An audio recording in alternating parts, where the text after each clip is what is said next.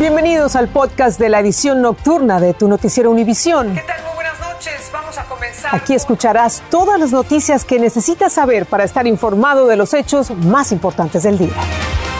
Es lunes 11 de julio y estas son las principales noticias. En una histórica exclusiva de Univisión, el Papa Francisco le dijo a nuestra colega María Antonieta Collins que no piensa renunciar por sus problemas de movilidad. Habló de la guerra en Ucrania, de su contacto con Dios y confesó que le enojan muchas cosas. Dos muertos y tres heridos dejan seis asaltos a mano armada a varias tiendas 7-Eleven en California. Investigan si un mismo pistolero causó algunos de estos tiroteos. Y antes de embarcarse en el tráiler de la muerte, un mexicano y su tío viajaron escondidos debajo de los asientos de una camioneta. Le dijo a su hermana que si moría, lo despidieran con música y en caravana. Comienza la edición nocturna. Este es su noticiero Univisión Edición Nocturna con Patricia Yañot y León Krause. Patricia, amigos, muy buenas noches. Comenzamos con la memorable entrevista exclusiva de nuestra colega María Antonieta Collins al Papa Francisco en el Vaticano. Así es, León. Qué bueno que está el equipo completo. Gracias. Bueno, y tras una prolongada búsqueda y también espera por esta entrevista, la persistencia de María Antonieta finalmente rindió sus frutos. Habló frente a frente con el Papa. Es un verdadero privilegio porque los papas, como sabemos, muy rara vez conceden este tipo de entrevistas a profundidad. Larga, larga. Hablaron de todo. María Antonieta lo logró y nos cuenta qué dijo el carismático pontífice argentino en exclusiva para Univisión. Muchas gracias, muchas gracias. Saludos desde Ciudad del Vaticano. Ya aquí es 12 de julio. Ha sido una larga jornada porque verdaderamente para Noticias Univisión, para VIX, la plataforma, para el canal N+, ha sido un privilegio porque más que una entrevista histórica, quisiéramos ponerla en un contexto de una plática histórica. Es la primera vez que un papa de la Iglesia Católica se sienta con dos periodistas a hablar. Somos mexicanas. Valentina Larraqui, la decana de la prensa vaticana y por más de 40 años corresponsal vaticana del canal N+, y esta servidora. Así que ha sido una plática casi casi de el sacerdote de una parroquia, pero investido como el papa de más de mil millones de católicos que respondió estos temas. Est- Estaba seguro que iba a ser una cosa breve. El Papa Francisco abrió la entrevista de dos horas respondiendo y aclarando los rumores de su renuncia. En este momento no siento que el Señor me lo pida. Cuando siento que me lo pida, sí.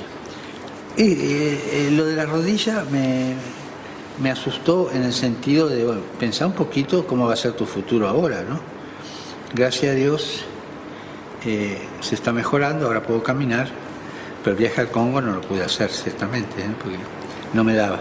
Ahora, después, 20 días después, me ha dado este progreso. Pero nunca se me ocurrió renunciar hasta el día de hoy, ¿no? ¿Y cómo termina esto? Una pregunta llevó a otra. El papado emérito legado de Benedicto XVI. Dado el momento, él no sería llamado papa emérito, sino obispo de Roma emérito, un cargo que sustenta con honor en sus deberes papales. ¿Se seguiría vistiendo de blanco? ¿Se quedaría en el Vaticano? ¿Se iría para Argentina? Eso no, seguro que no. Ah, no se quedaría. No, se quedaría. No, no. ¿Se iría para, para Argentina? ¿Se iría?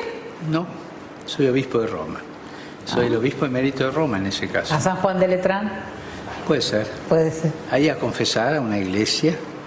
Aunque en sus previsiones estaría algo insalvable.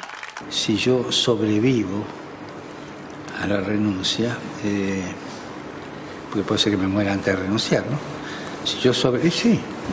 Esperemos. esperemos que no. Bueno, Eh, si sobrevivo, me gustaría una cosa de ese tipo. También hay que ver cómo, ¿no? Porque si uno termina bastante destruido o con las neuronas un poquito fuera de sitio, mejor que no haga nada y se quede quietito.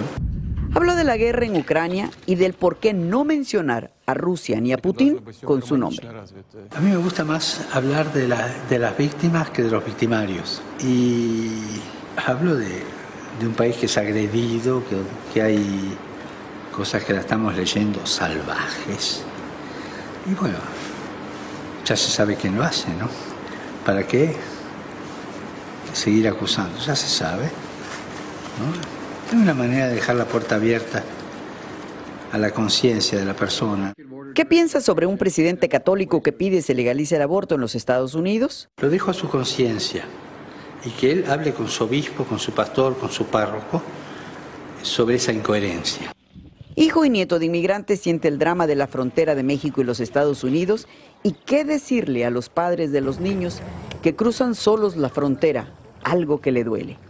Yo no sé qué les diría, eh, probablemente los agarraría la mano y los abrazaría y a ver qué me dicen ellos. Yo no me atrevo a decirle nada realmente porque es un drama muy grande. Me viene a la mente salvar la cría, ¿no? Eso es muy, muy, muy animalesco, ¿no? Es un papa pendiente de todo, de la reunión de los presidentes de México y los Estados Unidos en Washington, por los que pide para que encuentren una solución. Miremos los rostros y tomemos decisiones mirando los rostros de esa gente. Y creo que este encuentro de, de ambos presidentes eh, te abre las puertas, hay una esperanza que se pueda de alguna manera resolver o al menos ayudar o no sé, ver el modo de tratar el, el problema del Río Grande, la, eh, la frontera.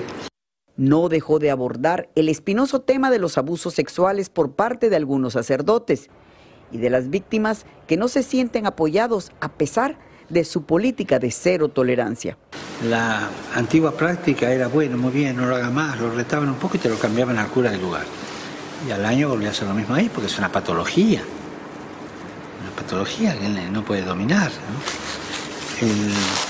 o sea que yo estoy contento de, de lo que se ha hecho y cómo se está haciendo. Ahora, que esto mismo destapa una olla pesadita, pesadita, también es verdad.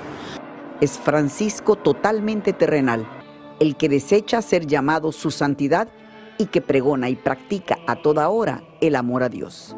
El único que no fracasa con el amor es Dios. Este, yo cada vez lo quiero más, en serio. es, es padre, es padre. Hay una- habla Dios el Papa? De tú a tú, y lo escucho más que lo hablo. A lo largo de los informativos de Noticias Univisión, por supuesto que mañana en Despierta América, vamos en edición digital, en todos nuestros informativos tendremos partes de esta entrevista que duró dos horas, casi dos horas, y donde hay temas para hablar, para cortar y para repartir. Hasta mañana, hasta mañana desde Ciudad del Vaticano. Muy buenas noches. Gracias, María Antonieta. Buenas noches. ¿Cuántas historias más tendrás para contarnos eh, que sucedieron tras bambalinas en esa entrevista? Felicidades.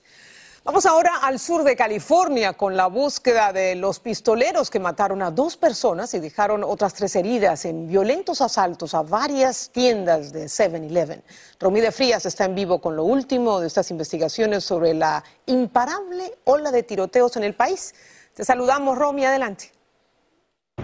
Dos muertos y tres heridos es el sangriento saldo que dejaron seis incidentes en tiendas 7-Eleven del sur de California a lo largo de tres condados. Las autoridades piensan que este individuo podría haber estado involucrado en al menos tres de los incidentes. No lo tomé en serio, de verdad. Brea es bien tranquilo este área. Vivo acá por muchos años. El primer robo a mano armada ocurrió pasada la medianoche en un 7-Eleven de Ontario, condado de San Bernardino. Minutos más tarde, un individuo entró a otra tienda en Oakland, donde según la policía se robó 500 dólares en efectivo y unas bebidas.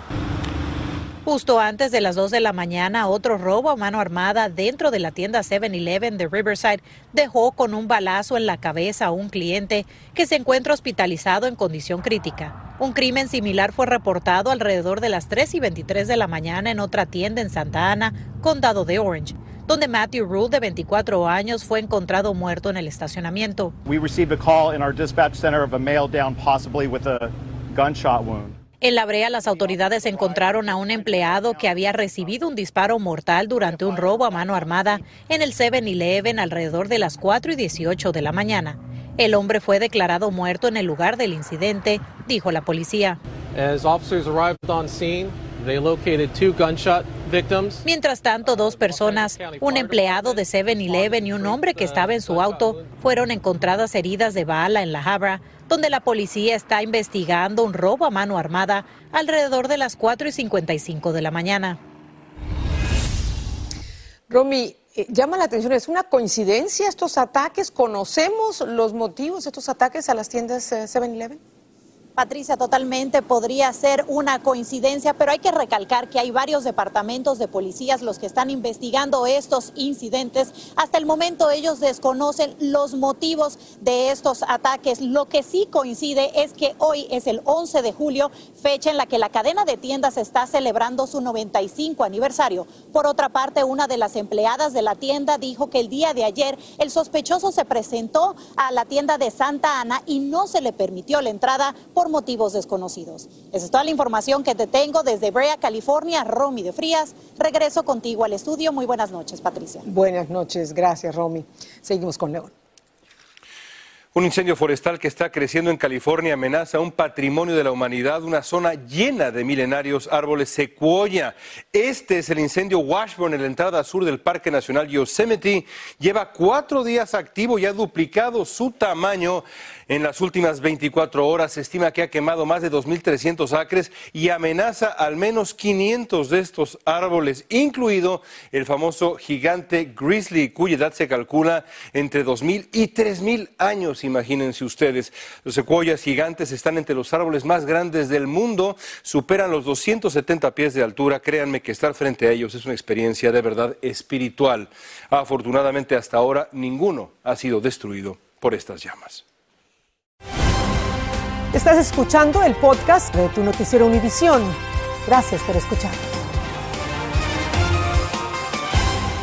Y el presidente de México, Andrés Manuel López Obrador, llegó a Washington y mañana se va a reunir con el presidente Biden para tratar temas bilaterales. La reunión ocurrirá en momentos en que ambos jefes de Estado mantienen posiciones muy diferentes en varios aspectos. Calma Arellano nos dice qué temas tratarán y también qué ocurrió cuando algunos mexicanos reconocieron al presidente en Washington. Presidente, ¿cómo está? Bien, bien. Me da mucho gusto Ni bien asomó la cabeza por una de las ventanas, decenas de personas comenzaron a congregarse esta noche en el Hotel Lombardy en Washington, D.C., al percatarse que se trataba del presidente de México, Andrés Manuel López Obrador. Me da mucho gusto verle, paisanos. Mientras sus compatriotas le gritaban, no está solo, López Obrador repartió besos y saludos. De mañana en la Casa Blanca vamos a hablar de los derechos de los migrantes. Trabajan aquí y envían apoyos a sus familiares. Y gracias a eso, gracias a eso, nuestra economía se está levantando. El mandatario se refería al encuentro bilateral con su colega estadounidense en la Casa Blanca. ¿De dónde son? La reunión entre los mandatarios vecinos se realizará en medio de profundas diferencias políticas. Se espera que AMLO le solicite a Biden aprobar la emisión de miles de visas de trabajo a inmigrantes mexicanos y también centroamericanos para tratar de combatir la inflación que afecta a ambas regiones. Analistas políticos esperan que el encuentro de mañana genere acuerdos concretos y no se descarta que Biden visite México en un futuro. Regreso contigo.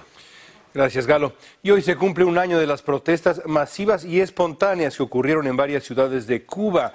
El mundo pudo ver en redes sociales cómo un pueblo se lanzaba a las calles para exigir comida y protestar contra sus dirigentes. Como nos dice Danay Rivero, la respuesta del gobierno cubano fue la habitual, represión feroz y largas condenas de cárcel. Un día como hoy, pero hace un año, así se lanzó el pueblo cubano en las calles de la isla.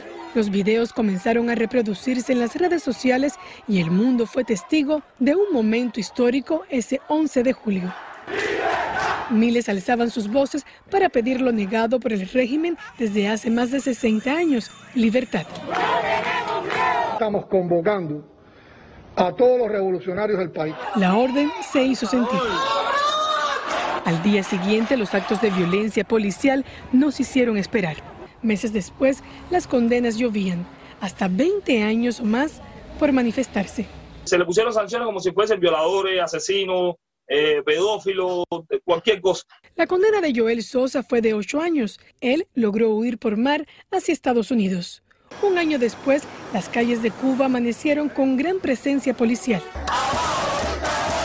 Pero los vecinos del norte hacen eco de aquel 11 de julio por los que no pueden. La libertad va a llegar a Cuba. Eventualmente tiene que llegar. Este fin de semana, el gobierno del presidente Biden sancionó a 28 funcionarios cubanos por su papel en la represión de las protestas del 11 de julio de 2021, incluidos altos cargos del Partido Comunista, mientras más de mil cubanos permanecen presos por pedir libertad públicamente. Y como lo pueden escuchar, aquí cientos de personas del exilio cubano se reunieron en la ciudad de Miami, pero también en otras partes del mundo para no dejar morir ese respiro de libertad que se vivió el 11 de julio en las calles de Cuba. Desde Miami, Florida, Danay Rivero, Univisión. Mientras tanto, más de 320 mil inmigrantes venezolanos respiran aliviados después de que el gobierno de Biden les extendió su estatus de protección temporal, el TPS, hasta marzo de 2024. El secretario de Seguridad Interior, Alejandro Mayorkas, dijo que la ampliación la hizo tras una cuidadosa revisión por el secretario de Estado. El TPS protege a sus beneficiarios de la deportación y les permite obtener permisos de trabajo. Familiares de dos de los 53 migrantes que fallecieron asfixiados en el llamado tráiler de la muerte en San Antonio dijeron que el más joven tenía la corazonada de que podía morir. Por eso dejó instrucciones de qué hacer si ocurría lo peor. Ambos estuvieron en contacto con sus familiares en México durante casi todo el recorrido. Nos cuenta Alejandro Madrigal desde la Ciudad de México. Escondidos en el piso de los asientos traseros de una camioneta es como los coyotes trasladaron a Pablo Ortega de 20 años y a su tío Jesús Álvarez de 43 antes de subirlos al tráiler de la muerte. Lo cruzaron y ya me mandó mensaje que ya habían cruzado, que ya, que ya esa era la buena, que ya nomás faltaba que llegaran a una casa en donde ahí los iban a esperar para llevarlos hacia un tráiler. Pablo estuvo en contacto con su hermana en Tlapacoya, en Veracruz. Le mandó estos videos en donde también se ve cómo los traficantes lo cruzan en lancha por el río Bravo, en espera de una señal para remar hacia el otro lado. No que iba a ser por la línea, en un carro particular. Dice, sí, dice, lo que pasa es que el trailer nomás va a llevar tres horas. Cuando salió de su casa, se despidió de su familia e incluso de su esposa embarazada de su primogénito. Pues no quería irse, solo lo hacía por algo para su futuro. Tenía una corazonada de que sería su último viaje, porque hasta le pidió a su hermana que si moría, siguiera las instrucciones de la canción Mi última caravana de Gerardo Díaz, que dice que cuando muera lo despidan con música, lo paseen por su pueblo y que una caravana de autos lo siga detrás. Cuando pasó esto, pues me acordé de, de eso como había dicho. Digo, vamos a tener que hacérselo porque él me lo pidió, que se lo hiciéramos. Pablo y su tío Jesús son dos de los 53 inmigrantes que murieron por asfixia en el tráiler de la muerte. Angustiado por perder a mi hijo, no si era el único. Pablo quería reencontrarse con su mamá en Miami y trabajar por tres años. Primero para pagar el préstamo de 3 mil dólares que le cobró el coyote, construir una casa y regresar en coche para conocer a su hijo. En Ciudad de México, Alejandro Madrigal, Univisión.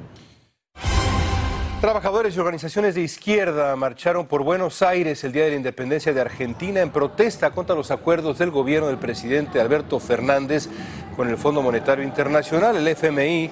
Los sindicatos convocaron a un paro nacional, momentos en que la inflación supera ya el 60%. En la vecina Brasil, el expresidente Luis Ignacio Lula da Silva llamó a la calma tras el asesinato a tiros de uno de sus partidarios a manos de un presunto seguidor del actual presidente Jair Bolsonaro. Sin estar invitado, Jorge José Darrocha fue a la fiesta de cumpleaños de Marcelo Arruda y le disparó mortalmente. Arruda repelió el ataque dejando a su agresor en estado crítico.